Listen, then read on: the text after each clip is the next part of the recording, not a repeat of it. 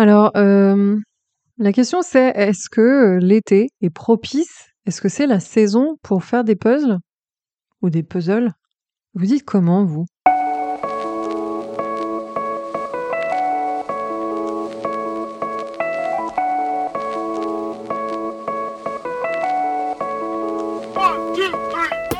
Bonjour à tous, bienvenue sur Campagne Naturo, le podcast qui milite gentiment pour une vie plus saine et plus tranquille. Je suis Delphine et sur ce podcast, on parle de tout.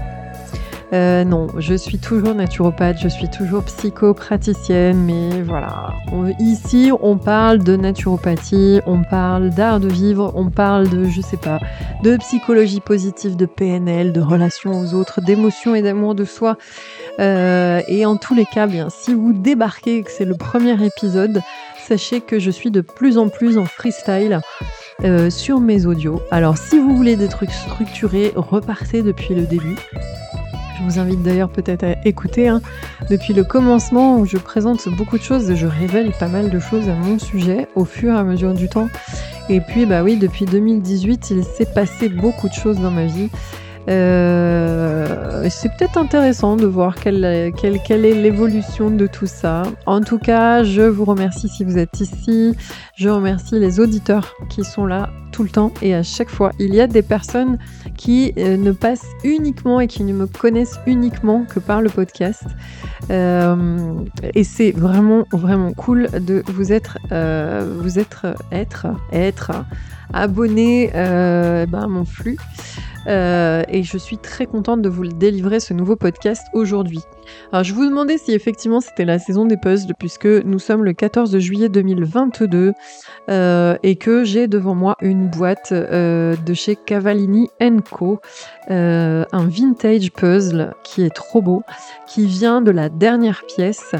La dernière pièce, en fait, c'est un site internet qui a été monté eh bien, par quatre, quatre personnes dont ma précieuse bretonne, ma petite bretonne d'amour, euh, Julie, euh, de Tea Friendly, Julie, ou anciennement Friendly Beauty, peut-être que vous la connaissiez sous cet angle. Elle a monté donc sa société avec son petit pot tofu, son petit tofu d'amour euh, Claudia, son compagnon Xavier, le compagnon de Claudia, et la présence aussi de Virginie tous les quatre, ils ont monté une société qui s'appelle La Dernière Pièce où vous trouvez en fait des, euh, bien, des puzzles, euh, j'allais dire presque de collection, euh, qui sont vraiment uniques euh, parfois même sur des, des, des, des, dessins et des illustrations uniques, euh, éphémères. Et euh, bah voilà, j'avais commandé au tout début de leur aventure, il y a un an, un puzzle de chez Cavallini Co que j'avais remarqué. J'aime beaucoup ce qu'ils font. de façon générale, alors si vous êtes des inspirés, des passionnés de puzzles, ou si vous ou si vous recherchez une nouvelle activité qui pourrait vous ramener de la sérénité, eh bien pourquoi pas les puzzles? Je vous mettrai les liens euh, bah, pour aller voir euh, sur le site de la dernière pièce, mais c'est hyper qualitatif. Euh, et puis je vous mettrai bien un lien vers le compte Instagram de la dernière pièce et la chaîne YouTube si vous êtes passionné par les puzzles ou si vous avez envie de rire et de bonne humeur. Euh, eh ben c'est le bon endroit. Voilà, c'était pas du tout prévu cette histoire, euh, mais en tous les cas, je me pose la question, je le regarde, il est tellement joli. Je vous mettrai un lien vers ce, puzzle s'il existe toujours sur le site, ce vintage puzzle euh, où c'est une affiche en fait de plantes, trop beau. bien, alors, aujourd'hui est un podcast un peu particulier, oui et non. On va parler d'identité, on va parler de qui vous êtes et on va parler de ce qu'on vous reproche assez souvent, peut-être. Euh, et ce sont des exercices en fait que je fais en consultation avec mes clients, avec mes consultantes, quand il s'agit de travailler sur l'estime et la confiance en soi. Et euh, bah, c'est pour vous apporter un éclairage un peu, un peu différent. Euh, quand vous êtes cantonné ou quand vous-même vous vous cantonnez à une description négative, bien évidemment, parce que quand il s'agit de se définir, vous allez tout de suite me tirer les défauts avant de tirer les, qualités et le positif. Mais sachez bien évidemment qu'à chaque défaut, on peut trouver bien sûr du positif. Alors, je fais ce podcast et j'en avais envie, enfin l'idée m'est venue un peu comme ça. Par rapport justement un jour pendant une séance, il y a pas si longtemps avec une, euh, une consultante qui n'arrivait pas à transformer, qui n'arrivait pas ou qui avait du mal à à comprendre quels étaient les mécanismes en fait justement euh, euh, de la psychologie positive et de, mettre de l'optimisme. Comment on fait et comment on y arrive? Donc là, je vais vous donner bah, justement une clé de compréhension qui vous permet de changer votre vision du monde. Et bien évidemment, je vous invite à le faire réellement pas écouter ce podcast en vous disant merci de m'avoir dit ça parce que je me suis reconnue. Non, euh, l'action, c'est bien aussi, euh, mais en tous les cas, voilà. Puis il y a aussi cette idée, ces derniers temps, je commence à être un peu fatiguée, même si hein, je travaille avec des personnes hypersensibles. Je, je remarque que euh, bien on fait la part belle à cette, euh, spécificité. Moi-même, hein, j'ai enregistré deux podcasts à ce sujet, puisqu'étant cataloguée d'hyper sensible, hyper tout ce que vous voulez. Euh, pour vous expliquer que ça n'est pas une tare, pour vous expliquer que ça n'est pas une difficulté et pour moi un problème spécifique. Euh, j'en suis la preuve incarnée qu'on n'a pas besoin d'être victime de son hypersensibilité dès lors qu'on qu'on change un peu son, son, regard par rapport à tout ça. Et euh, voilà, je trouve qu'on a tendance beaucoup, alors je sais pas, peut-être aussi que comme j'évolue dans ces domaines-là et que je suis toujours à l'affût de ce qui peut être dit, scientifiquement observé, etc., etc. J'irai pas jusqu'à prouver, mais en tous les cas observer.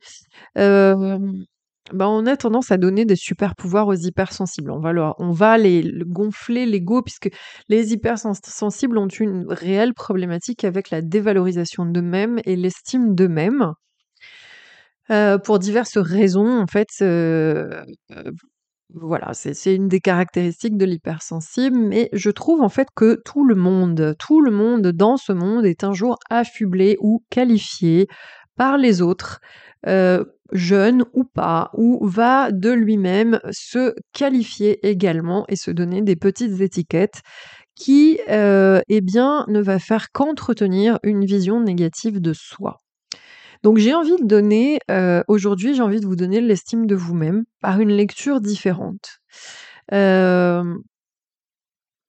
voilà, on va commencer. En fait, je vais, je vais simplement vous donner un adjectif un qualificatif qui souvent est péjoratif et vous donner la lecture positive de ce dernier parce que ça mérite. Alors j'ai fait des feuilles, enfin là pour le coup j'ai préparé ce podcast un petit peu euh, pour pouvoir ne rien oublier dans mon développement. J'ai quatre feuilles. Est-ce que je vais tenir une heure comme le dernier? On va essayer de dire que non parce que à force je vais finir par saouler. Euh, et euh, merci pour votre patience quant à la longueur à chaque fois de ces enregistrements. Bien, nous commençons. Nous commençons par ne dites pas que vous êtes désordonné. Dites plutôt je suis créatif et je suis capable de mener plusieurs dossiers en même temps. Je peux faire plusieurs choses parallèlement.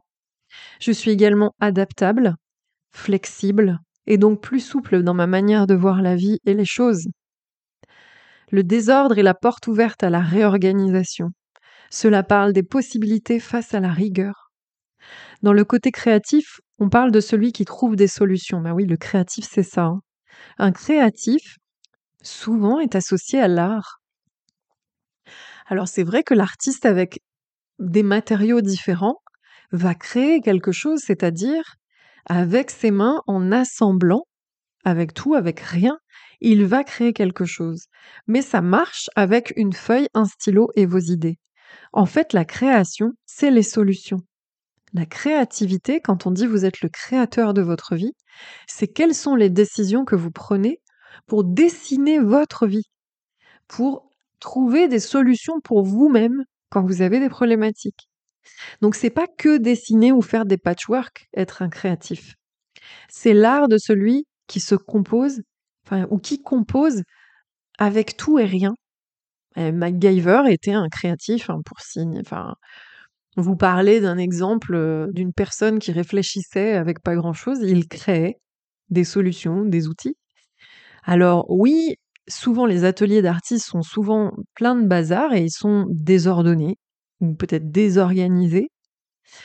Parce que moi, si vous voyez par exemple, si, si vous étiez là pour voir comment même avec Émilie, hein, quand on fait des photos, quand elle fait, enfin, je peux participer à ces shootings, il y en a de partout. et moi, mon bureau est sans dessus dessous tout le temps. Et c'est vrai que quand il s'agit de ranger, enfin de, de, de, de, oui, je, je ne vais ranger uniquement dans le but de faire des tâches qui pour moi sont rébarbatives et pénibles et qui ne font preuve d'aucune créativité, c'est-à-dire l'administratif, euh, je suis désolée de le dire, la comptabilité. Euh, et en fait, ce qu'il y a, c'est que du coup, il faut que je range pour pouvoir euh, retrouver les papiers bah, qui, voilà, qui nous parlent de ces activités. Mais je suis probablement désordonnée dans mon travail, je suis très désordonnée dans mes idées, et donc je préfère dire que je suis créative et que je suis capable de faire plusieurs choses en même temps, et surtout que je suis donc flexible, adaptable, et souple. C'est-à-dire qu'à chaque situation, si c'est le bazar, je vais arriver à me retrouver. Voilà. Alors on continue. Ne dites pas que vous êtes toujours en, retard. Je suis toujours à la bourre, je vous le dis. Je suis toujours en retard. Et j'ai arrêté de lutter avec cette idée d'être à l'heure parce que je suis toujours en retard. Je peux parfois franchement, il, m'est arrivé hein, d'enregistrer une heure de retard euh, en fonction de certaines situations. Je dois me dresser littéralement quand j'ai un horaire. Quand je dois être à un endroit précisément, train, avion, je, dois me dresser, c'est-à-dire que je compte même sur les autres pour me dire attention, attention, attention, je me mets vraiment des alarmes, etc. Et bah, ne dites pas que vous êtes toujours en retard. Dites plutôt que vous savez profiter de l'instant présent. Alors je vois la team des toujours à l'heure qui peut-être va froncer les sourcils, mais comme c'est un reproche, tu es toujours en retard, eh bien sachez que en PNL, on appelle ça euh, quand on modélise, on appelle ces profils, euh, enfin du moins ce mode de fonctionnement, c'est des fonctionnements in time ou des gens qui sont associés au temps et on parle de vivre le moment présent sans faire cas de ce qui va arriver à l'étape suivante. C'est-à-dire qu'on n'est pas en train de prévoir, on est dans ce qui se passe. On est absorbé par ce qui se passe dans la minute. Et du coup, la minute devient multiple. Euh, on perd la notion du temps passant, puisque la tâche qu'on est en train de faire, il n'y a pas autre chose qui intervient dans la tête. Alors, on voit pas le temps passer, on est dans le profit du temps. Euh, et en fait, vous êtes, vous êtes pas en retard, vous êtes à ce que vous faites sur le moment. Vous n'êtes pas en train de planifier sur le long terme. Et c'est, c'est un rapport au temps qui est involontaire. Je le dis ouvertement parce que euh, même quand j'arrive à me driver et que j'ai des horaires et des alarmes, je suis toujours en retard. J'arrive toujours sur, les chapeaux de roue. Le quart d'heure de politesse chez moi, heureusement que ça existe en fait. Bon, les gens qui me connaissent euh, et qui me tolèrent tel que je suis le savent. Je suis toujours en retard. Mais par contre, ça veut dire quoi? En termes de flexibilité encore une fois C'est que vous êtes efficace dans l'urgence. Parce que vous allez toujours attendre le dernier moment pour vous retrouver à agir et donc trouver des solutions qui vous viennent vite.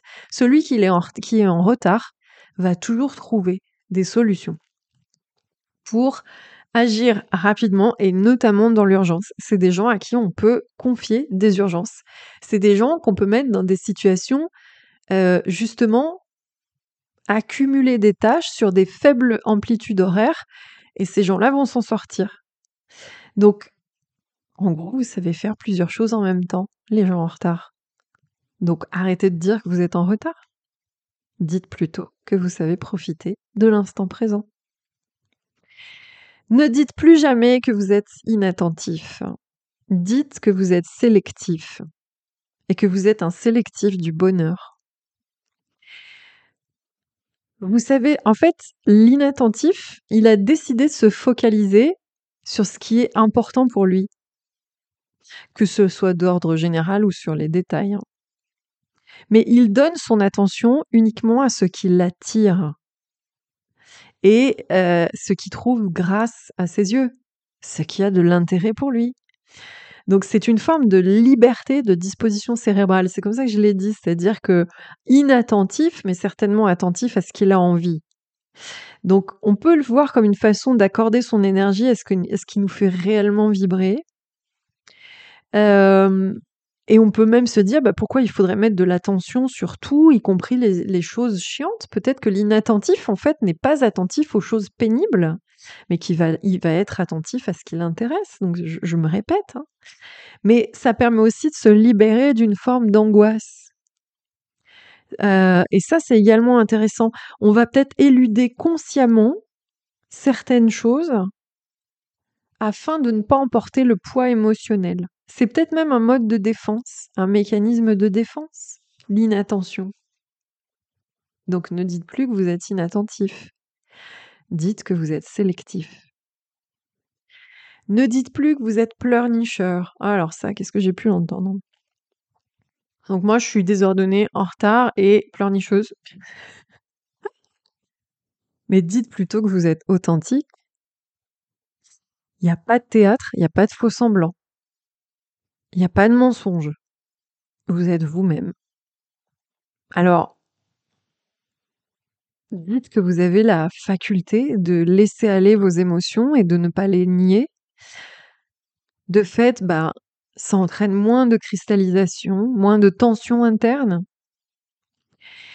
Et moi, je trouve que pleurer, c'est une capacité qui permet également d'être un exemple pour ceux qui n'osent pas aller dans l'émotion.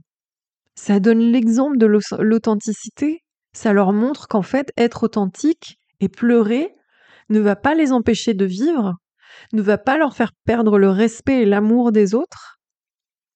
Donc pleurez les pleureurs. Mais dites que vous êtes authentique. Dites aussi que vous savez vous détendre, parce qu'on sait que pleurer, ça permet de se déstresser. C'est un antidépresseur.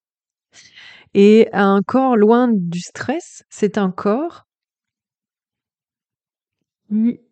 va accéder à un meilleur fonctionnement. L'organisme fonctionne mieux.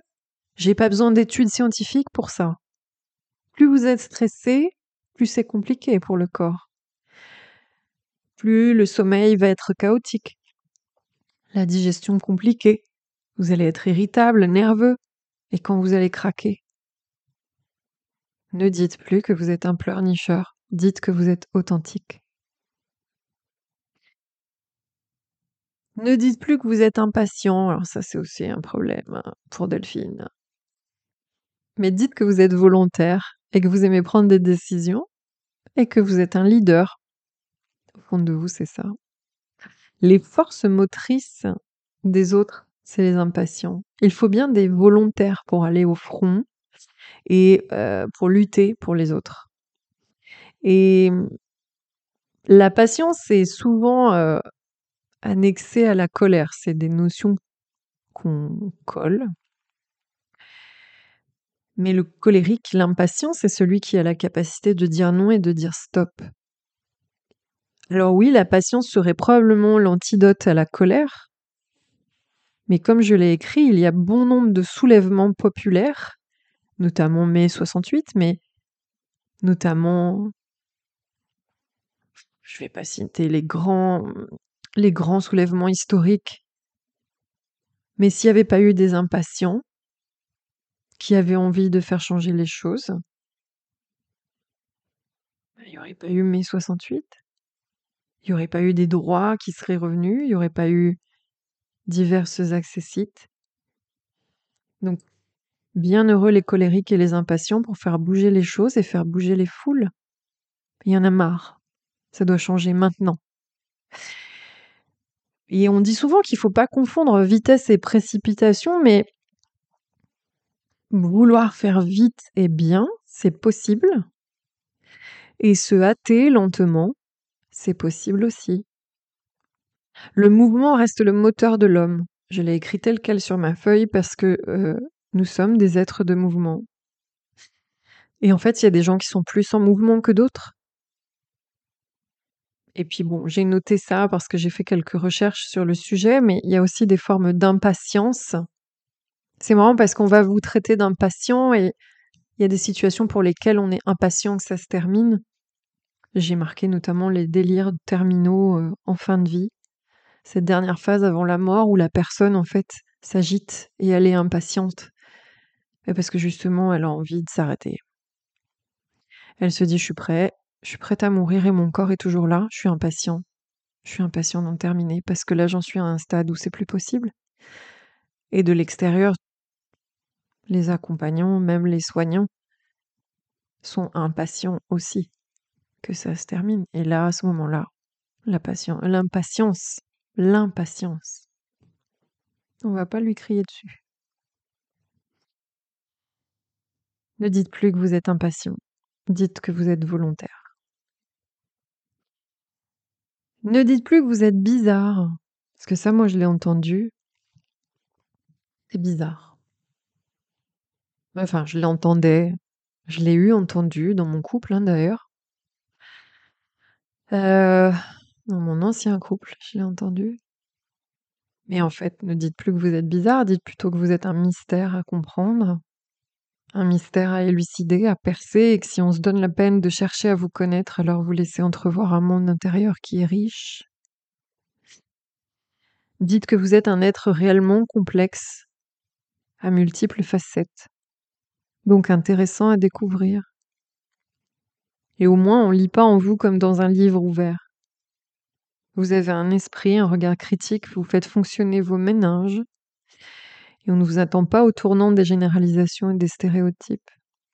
Le bizarre est déjà marginal, il est déjà original. Vous êtes donc imprévisible. Et sachez que ça, euh, être imprévisible, hein, ce sont souvent les personnes les plus séduisantes et les plus convoitées, parce que justement on fait appel au principe de rareté, J'en ai parlé récemment, je crois, dans un post, oui, sur Instagram. Et quand on est rare, si vous êtes rare, on ne voudra pas vous laisser partir. On ne voudra pas risquer de vous perdre ou de vous manquer de respect. La personne qui perçoit votre caractère rare, de bizarre, sait qu'elle est accompagnée d'un cadeau. Et celui qui laisse passer un cadeau est un abruti. Celui qui laisse aller la rareté, il n'a pas compris.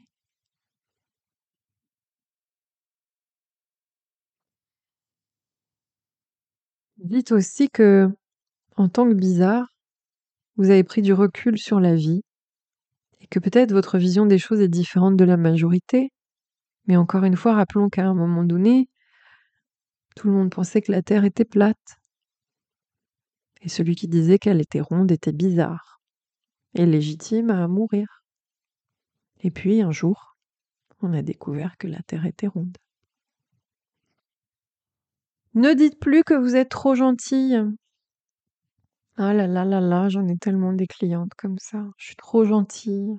C'est terrible. Dites plutôt que vous êtes un facilitateur de relations humaines. Jusqu'à preuve du contraire, on n'approche pas des chiens méchants, mais plutôt de, des chiens qui font des gros câlins. Vous savez, des gros chiens. Ils font des gros câlins. Des golden retrievers, des, des chiens comme ça qu'on a envie de papouiller et qui sont qui font nounours en fait. Hein. Et en fait, j'en ai assez de cette expression, j'ai noté comme ça, trop bon, trop con. D'abord, qui dit ça? Première chose, c'est écrit où? C'est quoi? C'est encore une interprétation. Hein c'est encore une interprétation de la personne qui a décidé d'être victime d'elle-même. C'est parce que je suis trop gentil qu'il m'arrive des trucs difficiles, mais si vous étiez méchant, ça serait encore pire. Donc, il y a même des gens, je l'ai vu encore il y a pas récemment sur une vidéo YouTube, les gentils se font bouffer. Mais ça, c'est un truc pour ceux qui survivent. Qui vivent, c'est des gens qui survivent qui disent ça. C'est ceux qui voient le mal partout, c'est encore les utilisateurs de pierres de protection et d'amulettes euh, euh, bah, pour la protection de je sais, je sais pas quoi. C'est, c'est, ceux qui voient le mal partout. Donc les gentils, c'est des facilitateurs de relations humaines. Vous n'êtes pas trop gentil. Et c'est aussi ceux qui vérifient que tout le monde va bien.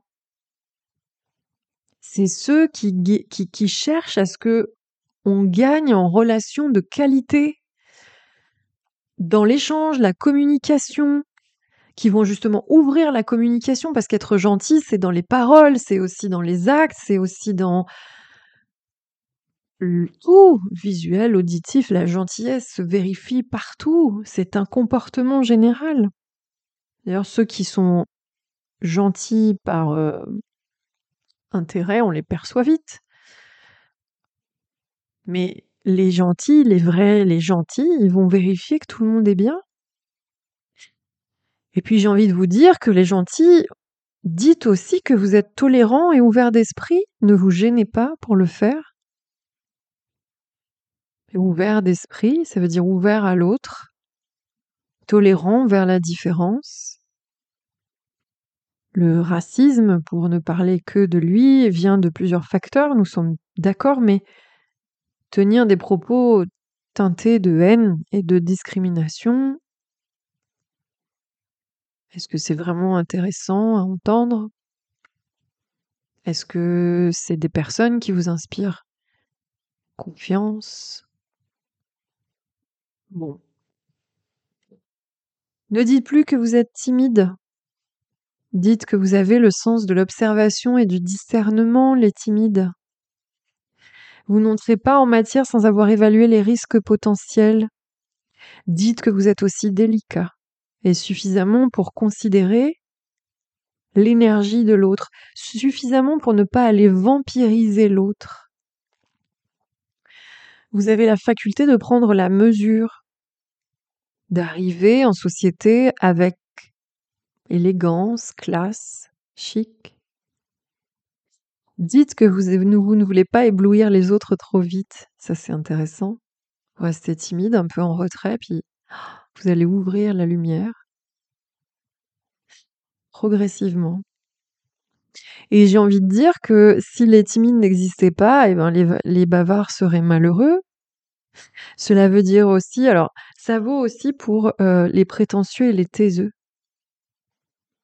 Parce que souvent, il y a des personnes aussi qui sont réservées, qui vont se tenir en retrait par rapport à, au groupe alors on va dire qu'ils sont timides ou qu'ils sont fermés. Moi, ça peut être un peu mon cas encore, des fois, en fonction des groupes. Je me tiens à l'écart et je préviens que je suis à l'écart. Ça dépend des contextes, mais ça m'arrive encore. Et on, peut avoir la sensation que les timides sont prétentieux aussi, ou que la prétention, mais parfois, hein, c'est deux choses qui sont corrélées. Mais en fait, ils sont en autoprotection, les prétentieux. Ou du, moins, ceux qui vous semblent prétentieux, le, les, les gens qu'on qualifie plutôt de hautains. Et en fait, la personne qui reste en retrait et qui ne dit pas grand-chose, c'est juste qu'elle attend de voir si elle peut avoir confiance en vous. Et le timide, c'est ça aussi. Dites plutôt que vous êtes prudent, le timide. Je suis prudent. Je suis prudent, délicat, et j'ai le sens de l'observation et du discernement. Ça sonne différemment. Et les timides, c'est pareil. Le principe de rareté, les timides, on a envie de les connaître, on a envie de savoir, parce qu'ils sont pas faciles d'accès, donc ils attisent la curiosité. Et ça aussi, c'est séduisant. C'est beaucoup plus séduisant qu'une personne qui peut-être on fait trop. Alors parfois, c'est sûr, on peut en faire trop parce qu'on est gêné. Ça arrive aussi. Mais on va préférer, le mystère. Parce que le mystère va attiser la curiosité, donc l'intérêt de l'autre. C'est un peu comme les décolletés. Point trop n'en faut. Pas trop dehors. Pas tout dehors. Ne dites plus que vous êtes perfectionniste comme quelque chose de négatif. Mais toi, t'es perfectionniste. Mon Dieu, ce que j'ai pu l'entendre. Toi, t'es perfectionniste. Bah déjà, j'arrive à la bourre des fois avec une heure de retard. Alors merci le perfectionnisme. Ou c'est le bazar dans mon bureau quand il, s'agit de chercher deux factures, merci le perfectionnisme. Ou six mois plus tard, justement, j'ai toujours pas envoyé ma compta, merci le perfectionnisme. Non, dites plutôt que vous aimez les choses bien faites. Dites que vous avez le sens du détail. Dites que vous avez le sens de l'amélioration, le perfectible. Dites que vous êtes patient et persévérant pour atteindre le résultat que vous avez imaginé et souhaité.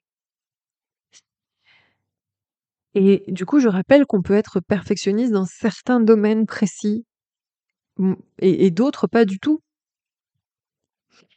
Ça informe, si vous observez, ça informe ceux de l'extérieur qui vont dire mais toi t'es perfectionniste. Mais ça informe justement sur ce qui est important pour l'autre et quels sont ses centres d'intérêt et ceux sur lesquels elle va comment dire, enclencher l'envie de faire mieux. Dites aussi, les perfectionnistes, que vous êtes des travailleurs parce que du coup, vous avez, vous allez passer du temps. Vous êtes de bons travailleurs. D'ailleurs, si vous vous rappelez bien, c'était un truc à dire ça dans les entretiens d'embauche à l'époque.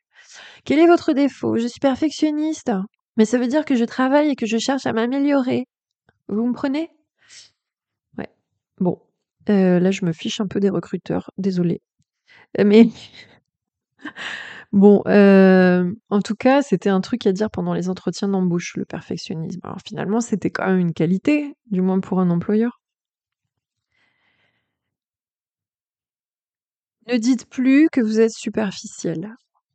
Ou si on vous l'a dit, parce que ça, c'est quelque chose qu'on peut vous dire. T'es superficiel. Ou alors tu fais des trucs superficiels. Ton travail, c'est un machin de superficiel. Ouais. Alors. Dites plutôt que vous, avez le sens du beau et la volonté de faire du beau. moi, j'ai été qualifiée de superficielle, de matérialiste. Euh. On m'a dit tu n'es qu'un taureau. Les taureaux aiment euh, le luxe, la luxure même, la lucre, les choses, chères. Euh, bon, voilà, c'est une légende, j'en sais rien. Je dis ça, mais en fait, euh, encore une fois, c'est catégorisé en fonction de quoi? De, ma date de naissance? Je suis taureau. Voilà. Donc, ne dites plus que vous êtes superficiel. Dites que vous avez le sens du beau et la volonté de faire du beau. Dites que vous savez accorder de l'importance à la beauté. Et quand on parle de beauté, c'est pas de perfection, c'est d'harmonie. D'accord?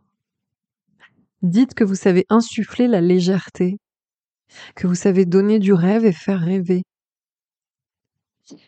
Souvent, on associe la superficialité aux vêtements, à la mode, aux gens qui, apportent de l'importance à leur apparence. C'est superficiel. C'est tellement superficiel qu'il y en a plein les réseaux sociaux, il y a des fit girls de partout. Il y a des influenceuses qui sont capables de prendre euh, des photos euh, d'une sauce euh, de chez chez dans un joli verre à la, Ah bon, voilà. Faire des mises en scène pas possible pour nous vendre du ketchup. Donc, souvent, voilà, c'est associé à l'apparence, aux choses futiles. Mais moi, j'ai juste envie de vous faire remarquer que s'il n'y avait, pas eu des superficiels, les gens s'habilleraient toujours avec des sacs de pommes de terre. On aurait, toujours des peaux de bêtes sur les épaules. S'il n'y avait pas eu les superficiels, il n'y aurait pas eu la mode. Il n'y aurait pas eu des tendances. Et ça, ça a commencé assez tôt, dès lors qu'on a découvert les belles étoffes. Et les fleurs, l'art floral. Et tout un tas de choses comme ça qui étaient de l'ordre du beau. Les fresques dans les cavernes qui représentait la réalité, mais sous un certain angle artistique finalement. S'il n'y avait pas eu la mode, il n'y aurait pas des musées d'art décoratif, il n'y aurait pas un musée des tissus à Lyon, des soirées. S'il n'y avait pas eu la superficialité, il n'y aurait pas tous ces corps de métier de l'artisanat d'art, les bijoutiers,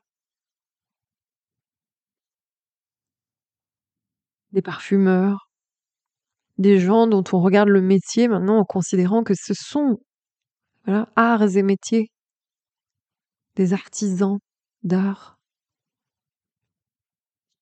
Et j'ai juste envie de conclure en disant que pour les superficiels, dites-vous que ou dites-le, si on regarde l'amusement, l'amusement et la légèreté avec défiance, bah, dis c'est pas très, très gai. On vend pas du rêve là, pour le coup. Ne dites plus je suis colérique ou si on vous qualifie de colérique. Dites que vous êtes actif et énergique, voire même énergétique, c'est-à-dire que vous allez donner de l'énergie aux autres. Ça rejoint un petit peu euh, le couplet sur les impatients, où je disais que l'impatience c'était euh, la, la colère. Donc on parle encore une fois d'action. La colère est dans l'action. La colère est un mouvement qui tend à vous renseigner sur une situation et qui vous dit cette situation ne me convient pas, il faut que ça change. Donc euh, Greenpeace est dans l'action. Et les gens qui marchent pour le climat aujourd'hui sont dans l'action et probablement dans la colère de voir la planète qui se dégrade ce sont des personnes dites, dites plutôt, je suis portée par un élan d'envie de changer. La colère vous informe de ce qui ne convient pas et de ce qui doit changer, je le redis, parce que je sais qu'il y a beaucoup de gens qui s'en méfient ou qui regardent les colériques comme des dangers potentiels. Quand je suis en colère, je bouge. Quand je suis en colère, je trouve une force spécifique pour agir et la colère amène parfois la délivrance et rend la liberté.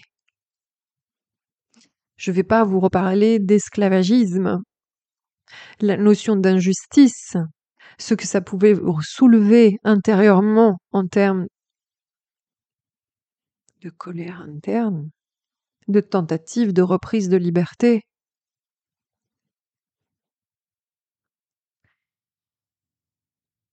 Moi, vous savez, je le dis honnêtement, hein, j'ai beaucoup de mal avec les gens qui fuient le conflit. Et quand on dit conflit, ça ne veut pas dire crier. Il ne faut pas amalgamer ça. Mais j'ai beaucoup de mal avec les gens qui fuient volontairement le conflit, qui vont camoufler leur colère. Ce sont des cocottes minutes à retardement ce sont des personnes qui, si elles pètent un câble, mais sont encore moins gérables que les colériques chroniques. Le colérique, il a le mérite de drainer son émotion au fur et à mesure. C'est pas parce que je suis en colère que je vais tout casser, que je vais invectiver, que je vais faire des choses de l'ordre de l'ingérence. Non, j'exprime quelque chose qui ne me convient pas et qui doit changer. C'est un peu comme celui qui pleure de tout à l'heure. Celui qui pleure, il draine son émotion, sa tristesse, ou peut-être même de la colère. On peut pleurer par colère. La colère, c'est pareil. J'exprime ma frustration et mon inconfort. Ne dites plus je suis colérique, dites je suis actif, énergique. Je veux que ça change. Et enfin, je vais conclure avec un sujet. Alors ça, on me l'a dit, et moi j'aime le dire. Mais qui est à destination aussi de toutes mes petites euh, troublées avec qui je travaille sur les troubles du comportement alimentaire. Je vous rappelle que c'est ma spécialité et que en tant que naturopathe, J'accompagne les femmes essentiellement vers euh, leur retour à la paix avec leur corps et leur assiette, et notamment celles qui sont touchées par des troubles du comportement alimentaire, à savoir l'anorexie, la boulimie et l'hyperphagie boulimique. Et alors souvent, quand on parle et quand je leur demande au début, quand je les rencontre, de se décrire, c'est je suis gourmande. Et on dirait que c'est une tare. C'est terrifiant. cette gourmandise. Et de manière générale, dans la société, les gens qui sont gourmands, c'est un problème. C'est terrible, hein C'est un problème. Alors vous allez arrêter de dire je suis gourmand. Vous allez dire je suis épicurien. Déjà, c'est nettement plus noble. Et vous allez dire je suis dans le profit de la vie. Dites juste que vous êtes en vie et que vous avez compris que la vie est un jeu de multiples plaisirs. Ça ne fait pas vous un avide, d'accord? Mais juste un bon vivant. Donc une personne qui sait bien vivre, un bon vivant. Il est bon dans sa manière de vivre, le bon vivant. Vous voyez ce que je veux dire? Une personne qui sait ce que coûte la vie, que la vie c'est juste un cadeau et qu'il faut juste s'en délecter du début jusqu'à la fin tant qu'on le peut. C'est une personne qui pèse totalement la valeur de la vie et qui a tellement compris qu'elle devait en profiter qu'elle en devient épicurienne. Tout ce que la vie me propose comme bien-être, source de joie, générosité, je le prends. Alors le souci, c'est que la gourmandise est un péché. D'accord? Encore une fois, sous couvert d'une lecture spécifique religieuse. Un péché associé au sexe et à son usage. Autre que celui de la procréation. Attention, sur le plan religieux, le sexe n'est là que pour la procréation, selon certains. Dieu lui-même, peut-être, aurait tendance à dire Soyez heureux. D'accord? Mais l'expression, ou ce qu'on a pu, ou je ne sais pas, les interprétations. Donc la gourmandise est un péché. Mais je voudrais juste rappeler une chose, c'est que même si le sexe ne devait être utilisé que pour la procréation. Si faire l'amour était douloureux, je pense qu'il n'y aurait plus d'enfants sur Terre. C'est selon moi, encore une fois. Visiblement, c'est suffisamment agréable, quand tout le monde est consentant, bien évidemment, pour que l'espèce perdure. Donc, il en va de même hein, sur cette interprétation pour les mots plaisir et jouissance. D'accord? C'est associé à la sexualité. Donc on joue sur des lexiques tendancieux en utilisant certains mots. Et on entend presque là-dedans le sale. C'est sale. C'est c'est du vice. La salissure, vous voyez? Il y a une notion de jugement derrière. Ce qui est drôle, c'est que par contre, je pourrais par exemple vous dire là tout de suite, j'ai le plaisir de vous annoncer que, je sais pas, n'importe quoi de, de, de, de, super cool pour moi, et je vous le dirai comme ça. J'ai le plaisir de vous annoncer, et là, bien évidemment, ça ne choquerait personne, on ne buterait pas sur la notion de plaisir, pourtant il y a le mot plaisir, ça veut dire que je prends mon pied à vous annoncer quelque chose de positif? Bon, comme quoi des fois ça passe. On ne sait pas pourquoi. Même, même à la limite, l'expression j'ai le plaisir de, on trouve, je trouve que déjà on est sur un langage un petit peu plus euh, soutenu. Et puis alors, évidemment, hein, la gourmandise est associée à la perte de contrôle par rapport aux aliments évidemment les aliments gras et sucrés, le donuts, les cookies, les brownies, euh, les glaces, bien crades, bien, comment on dit, fat, porn food. Porn food. mon Dieu. Porn food. Je vous dis des bêtises. Donc, ce qui est gras et, fat et sucré et salé ou hyper fort en goût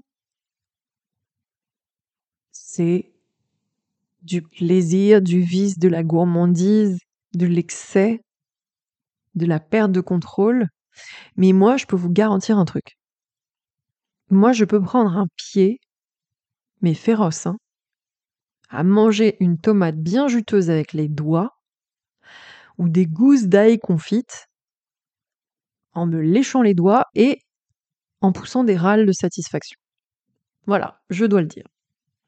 Donc en cuisine, par exemple, on en reparlera bientôt de la cuisine, c'est bien face à ces signes-là, c'est l'expression de ces signes que le cuisinier sait s'il a bien travaillé ou pas. Alors heureux soit le gourmand, car il rend hommage au cuisinier, il rend hommage aux passionnés de cuisine. Donc heureusement que vous existez finalement, vous êtes le seul curseur qui permet de savoir si on a bien bossé. Donc ne dites plus que vous êtes gourmand, dites que vous êtes épicurien et que vous êtes dans le profit de la vie parce que vous avez compris qu'elle était éphémère et que chaque seconde compte. Voilà, j'en ai fini. J'en ai pas fait beaucoup, mais c'est pour vous donner un exemple. Quand on arrive et qu'on me dit je suis ceci, cela, en posant cette observation et ce qualificatif comme une problématique, j'aime bien faire développer. Qu'est-ce que ça veut dire pour vous? Et si on l'exprimait de manière positive C'est drôle, hein Vous voyez, sur une chose. Vous êtes gourmand, je vous ai tenu, je sais pas, au moins 5-6 minutes à vous expliquer que c'était intéressant. Exercez-vous. Dites-moi, à la limite, dites-moi, bah, moi on me dit que je suis comme ça, mais en fait, ça veut peut-être dire que ça développe d'autres choses, des compétences, des capacités, des ressources, des outils internes. Et c'est ça le plus grand intérêt de l'estime de soi c'est se revaloriser tout seul.